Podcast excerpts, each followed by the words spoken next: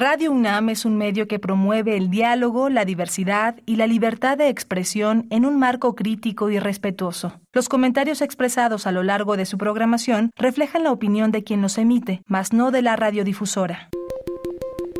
Hipócrates 2.0 Nutrición. Bioética. Estrés. Vacunación. Salud. El Programa Universitario de Investigación en Salud y Radio UNAM presentan Hipócrates 2.0. Investigación y vanguardia en salud.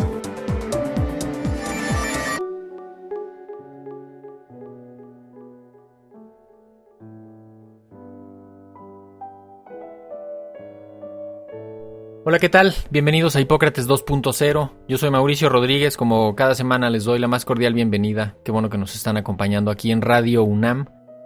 El programa de hoy lo armamos a petición de varios de nuestros radioescuchas, porque habíamos estado hablando sobre las personas con inmunocompromiso, las personas más vulnerables en, el contexto de COVID, y nos dijeron, oigan, hagan un programa sobre inmunocompromiso.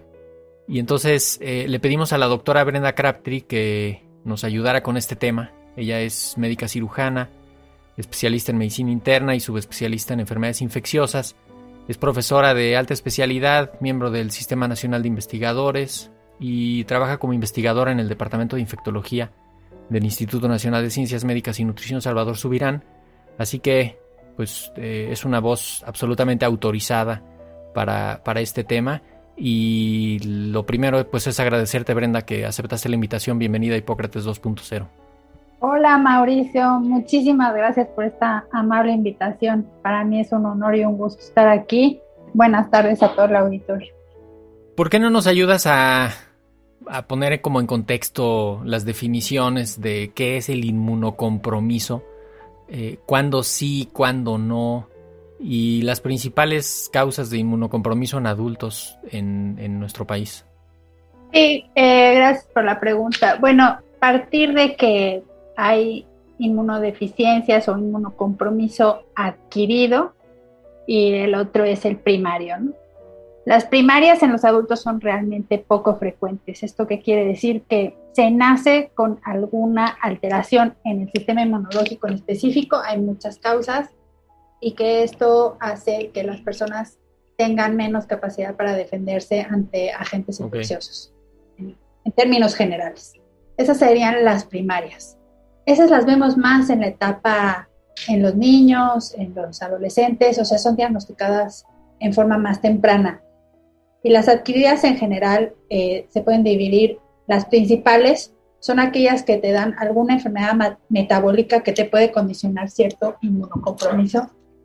Y estoy hablando principalmente de la diabetes. La diabetes es un estado que si no está bien controlado, sí puede deteriorar la respuesta inmunológica y favorecer enfermedades infecciosas. Y luego está la, la clásica adquirida, que es la infección por VIH, que eh, si no está bien tratada, pues puede deteriorar el sistema inmunológico y poner en riesgo la salud. Y las otras adquiridas son las que nosotros provocamos. Por ejemplo, aquellos pacientes que por su condición, porque han recibido, por ejemplo, un trasplante o tienen una enfermedad autoinmune, están recibiendo inmunosupresores. Entonces, en términos generales, esas son las más frecuentes compromisos y estas personas, pues sí, tienen mucho más riesgo a ciertas enfermedades infecciosas. Depende del tipo de inmunocompromiso del que estemos hablando. Eh, obesidad, hipertensión, también, también pueden provocar indirectamente ¿no? el, el, inmunocompromiso. Sí, la obesidad es un, eh, se sabe que es un estado eh, proinflamatorio constante y esto provoca una disregulación en la respuesta inmunológica gravemente. Oye, ¿y por qué son más vulnerables los, las personas con inmunocompromiso? No solo a COVID, sino a muchas otras enfermedades, incluso no infecciosas, ¿no? Algunos cánceres, justamente como su sistema no alcanza a regular correctamente, sí están en un riesgo especial, ¿no? O sea, es... Es una realidad. Y, y luego además, porque Ahora entendemos mucho que los cánceres, por ejemplo, también tienen que ver con enfermedades infecciosas crónicas, ¿no? Por ejemplo, el virus del papiloma humano es el, ejemplo más común, ¿no? El virus del papiloma humano lo adquiere uno muy fácilmente. Todas las personas se adquiere sexualmente, todas las personas que tienen vida sexual activa pues dos terceras partes en algún momento van a tener papiloma humano, pero hay algunas pequeñas eh, proporción de gente que se quedan con ese virus y sí, se quedan con el virus que tiene una capacidad de generar malignidad, eh, pues pueden desarrollarla. Entonces, hay, por ejemplo, una vacunación tiene que ver con la prevención de cáncer.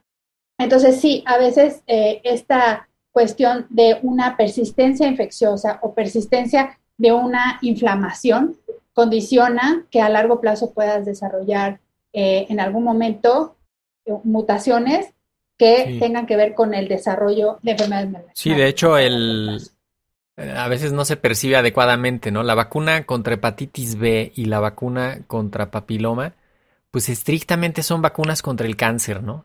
Deberíamos de manejarlas así, porque lo que, lo que previenen es esa infección que si se hace crónica, y si permanece durante mucho tiempo y no se controla adecuadamente, puede provocar eh, cáncer, hepatitis en el hígado y el, papiloma, eh, cáncer cérvico-uterino. Y, ya lo vas tocando también en las personas con inmunocompromiso, el control de las infecciones no es, no es adecuado, ¿no? El de las otras infecciones. Y esto puede provocar que algunos virus o algunas bacterias se queden ahí en su cuerpo durante mucho tiempo, causando enfermedades crónicas o siendo como reservorios de, del microorganismo y eso puede representar algunos riesgos. Eh, en particular quiero enfocarlo hacia COVID porque se ha descrito que algunas personas con inmunocompromiso siguen teniendo el virus ahí durante varios meses este, y eso puede generar mutaciones, puede generar variantes y puede representar algún riesgo para sus comunidades, para sus para ellos mismos. Esto, esto cómo, cómo tenemos que entenderlos. ¿Podría ser algo importante así de, de, magnitud relevante o simplemente es un fenómeno como más acotado a esa población? Sí, eh, Mauricio, esto es muy interesante y quiero decir que por eso la, las enfermedades infecciosas son la especialidad más interesante que hay. Eso ya es un comercial, pero para todos los estudiantes de medicina que sepan que las, la especialidad de infectología es lo máximo. Pero bueno, hablando justo de esto, por ejemplo, el ejemplo que tú pusiste de, hepatitis B, es algo ya muy conocido para, para los que nos dedicamos a las enfermedades infecciosas. La persona que vive con VIH, que adquiere hepatitis B, una persona que no tiene VIH, que tiene su sistema inmunológico bien, en condiciones normales, vamos a decirle así, o u óptimas, adquiere hepatitis B y lo más probable es que se deshaga del virus y se cure solito, mientras que la persona que vive con VIH no. Y eh, lo va a hacer crónico, lo, más probable es que si persista pueda caer en cirrosis y si persiste y si no se trata, pueda desarrollar cáncer. Entonces, es la diferencia, por ejemplo, de alguien que tiene un sistema inmunológico óptimo y alguien que no. Ahora, vámonos más recientemente a lo del COVID.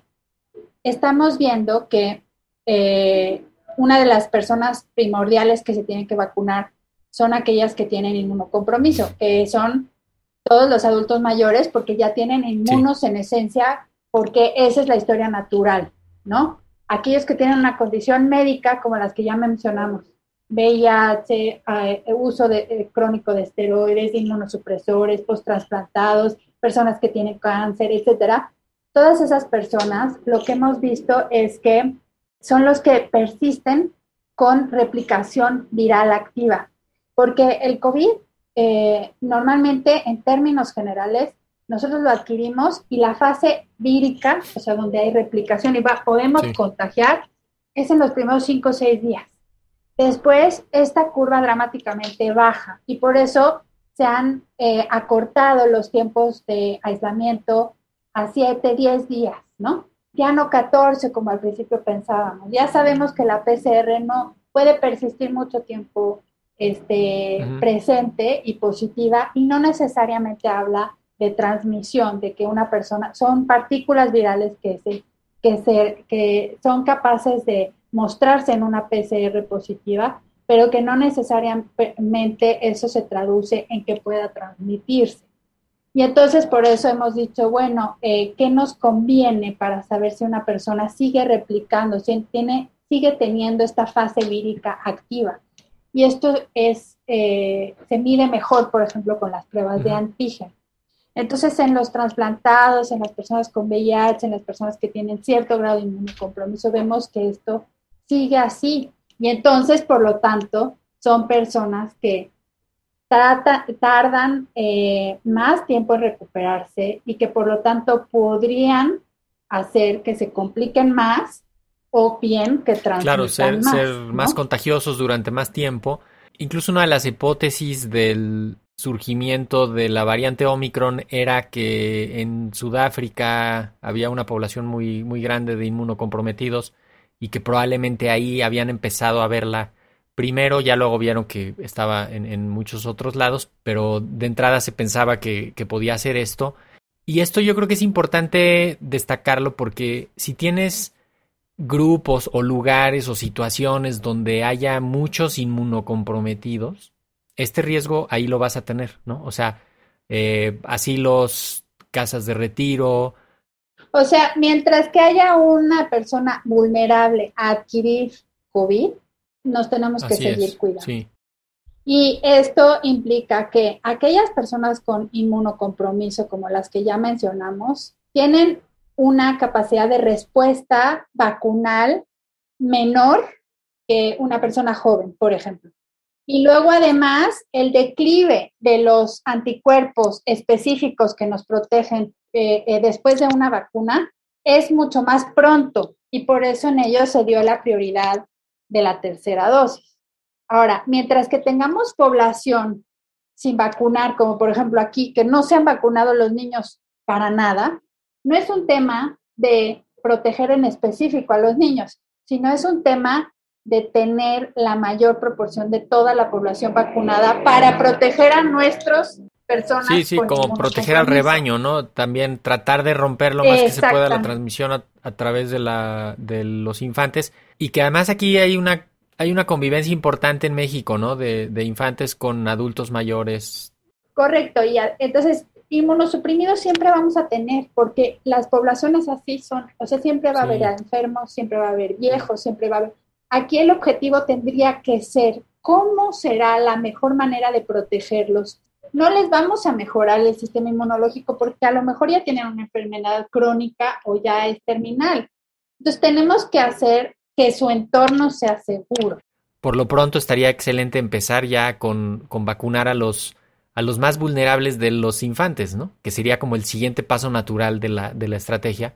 Empezar a vacunar a los de 5 a 11 con comorbilidades.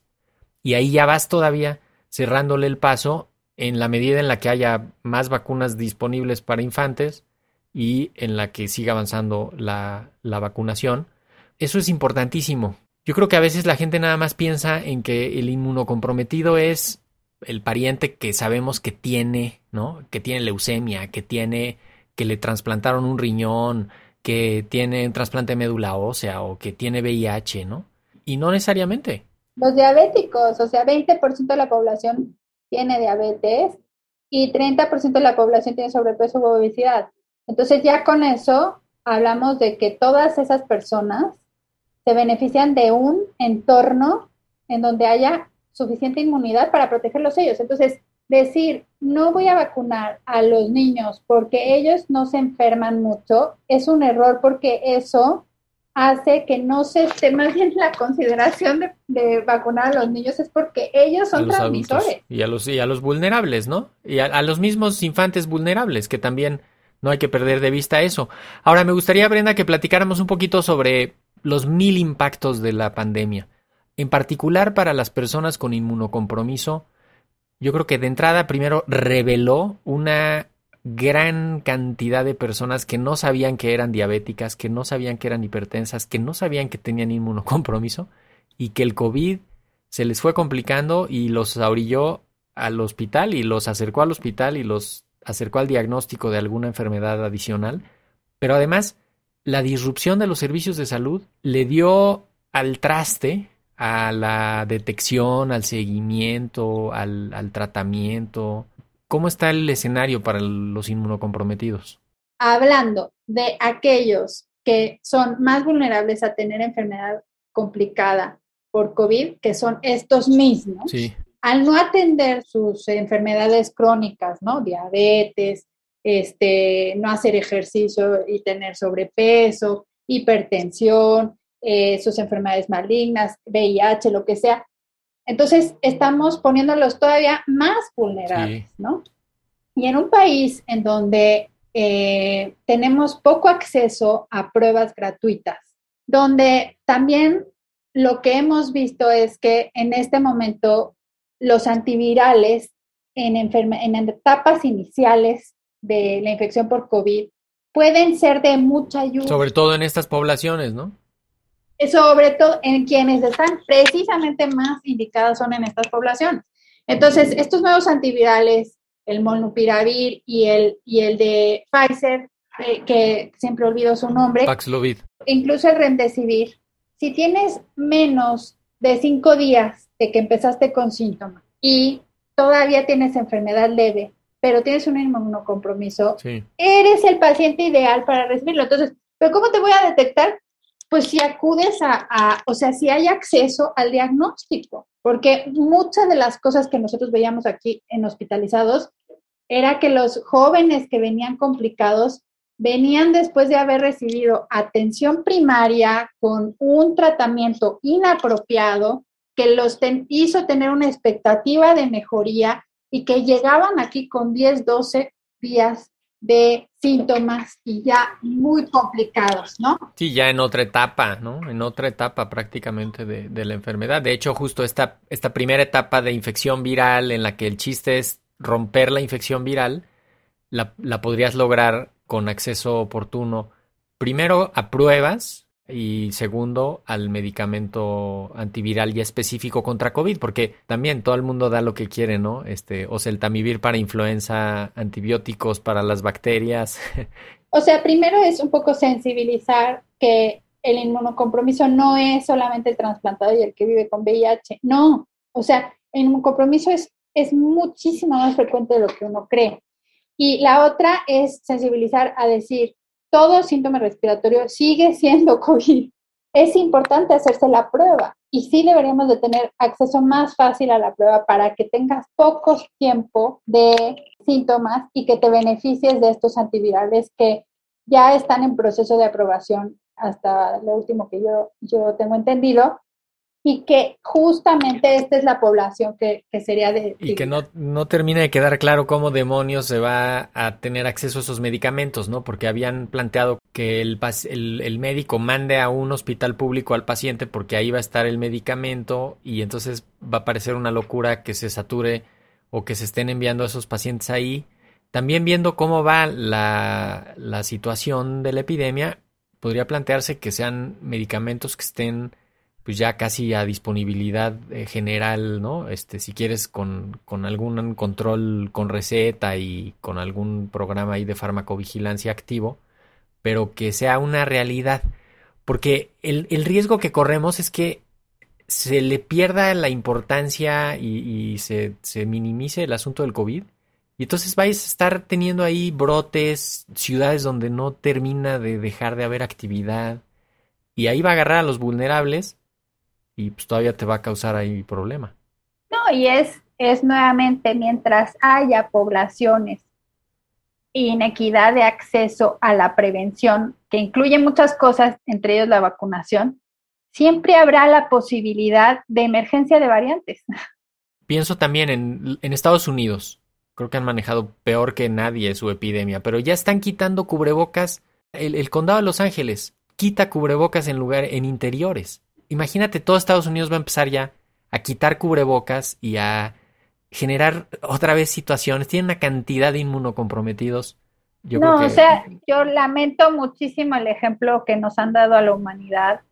Este, sí, eh, la verdad. porque es un ejemplo de acceso, pero con una resistencia enorme a las vacunas. Hay, hay estados donde el 50% tienen resistencia a la vacunación, que son precisamente los afectados por que llegaron al hospital. Y al cubrebocas, ¿no? El cubrebocas han tenido una resistencia a usar el cubrebocas como si fuera...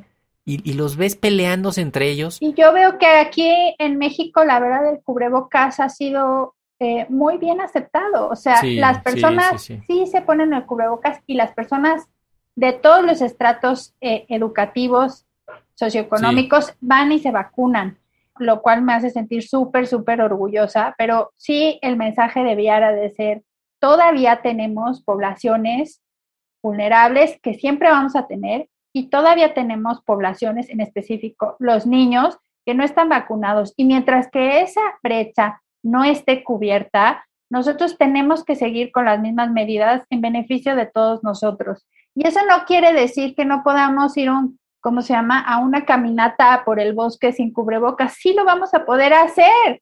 O al teatro, o al museo. Pero seamos prudentes, o sea, y congruentes con que tenemos un sistema de salud débil que nos dolió profundamente lo devastador que fue eh, este, todas las pérdidas que sufrimos. Mejor vale la pena seguir así.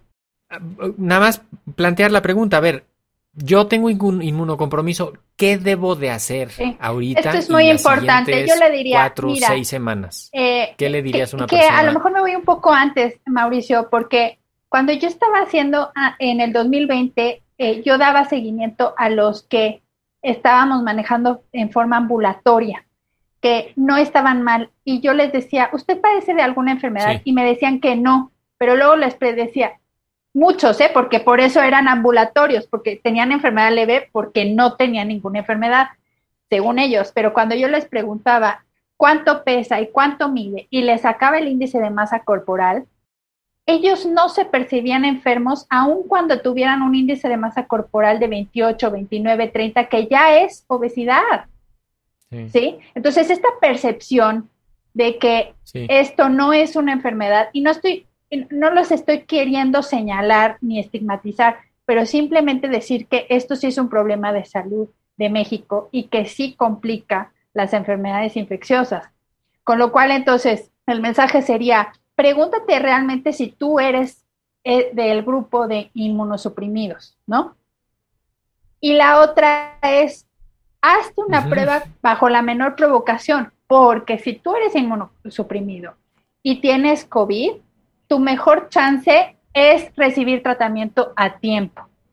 Sí, de hecho, el acceso oportuno a los servicios de salud y adecuado, que yo creo que, híjole, ahí es donde se complica, ¿no? Porque cuando ves que 70, eh, lo, lo, que encontraban en Sanud, 75% de las personas que tuvieron COVID fueron a los servicios privados, este, y te fijas en los seguimientos de, guías de práctica clínica y lineamientos, también Correcto. mucha gente no... No, hay, regulación de la atención primaria. no hay regulación. Yo creo que eso es, eso es también una, una de las desgracias. Y agrego a otra pregunta, ¿qué hago si tengo un familiar, amigo, colega, que sé que es inmunocomprometido o que tiene este riesgo de que su sistema inmune no esté bien. Yo soy el mejor ejemplo, o sea, yo veo pacientes. Entonces, todos los proveedores de salud somos esas personas. Las personas que vemos enfermos, tenemos que tener una doble responsabilidad.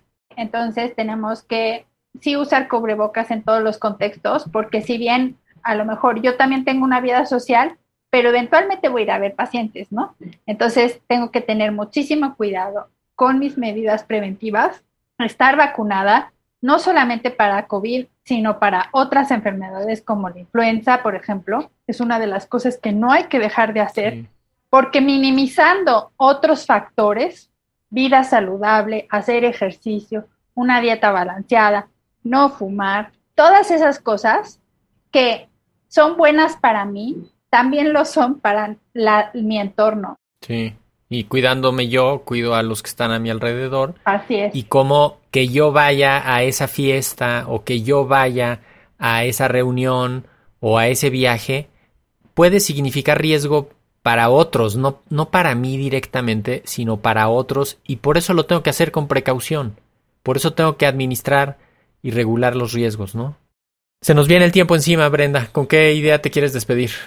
Pensar que, eh, México ha, tenido una epidemia pues muy dolorosa. O sea, tenemos que aceptar nuestras dificultades, nuestros resultados, las cosas que están de nuestro lado, ¿no? para, para mejorar. Yo creo que epidemias van a seguir existiendo y eh, esto, ¿no? Esta solidaridad de que eh, tiene que ver con el bien común y que mi salud sí impacta en la salud de los demás, es una de esas cosas que tenemos que hacer bien conscientes y tenemos que saber exigir a nuestras autoridades que los sistemas de salud deben de mejorar. O sea, no es posible que las fuerzas de trabajo estén concentradas solamente en los residentes, no es posible que y además con esos pagos terribles, que no haya acceso a los diagnósticos, que no haya acceso universal a la vacuna. O sea, ahorita es COVID, pero después puede ser cualquier otra cosa, ¿no? Sí, ya lo habíamos visto en otras enfermedades, en otros momentos.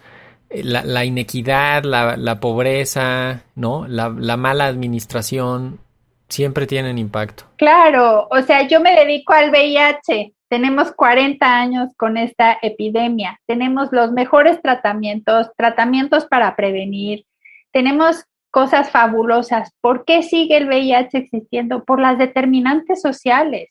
Entonces, la violencia, la inequidad, el, el, el estigma, la discriminación, todos esos factores son los que siguen perpetuando las pandemias y por tanto, entonces, reflexionemos qué es lo que sigue perpetuando la pandemia de COVID y cómo nosotros podemos aportar a la sociedad. Es importantísimo. Con esa idea nos quedamos. Em, la gente que te quiera seguir en Twitter, tú estás como arroba Brenda Crabtree, T-R-E-R. Brenda Crabtree R. Te vamos a, a robar para este programa.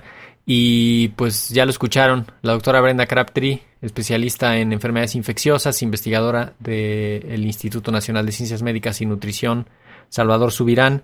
Pues muchísimas gracias Brenda, te vamos a volver a invitar. Muchas gracias Mauricio, muchas gracias a todos por escucharnos esta tarde. Pues con esto nos vamos. Esperamos que la próxima semana nos acompañen, que hayan encontrado en este programa algo de información útil. Hay que seguirnos cuidando cuando menos las próximas semanas y hay que seguir cuidando a los otros. Esto fue Hipócrates 2.0. Yo soy Mauricio Rodríguez. Quédense en sintonía de Radio UNAM. Hasta la próxima. Agradecemos al doctor Samuel Ponce de León, coordinador del Programa Universitario de Investigación en Salud y coordinador académico de esta serie. El Programa Universitario de Investigación en Salud y Radio UNAM agradecen tu escucha. Te esperamos la siguiente semana para platicar sobre lo último en materia de salud e investigación en Hipócrates 2.0. Investigación y vanguardia en salud. Se despiden de ti en la producción Patti Gamboa, Héctor Castañeda y Alejandra Gómez. Hipócrates 2.0. Radio UNAM. Experiencia sonora.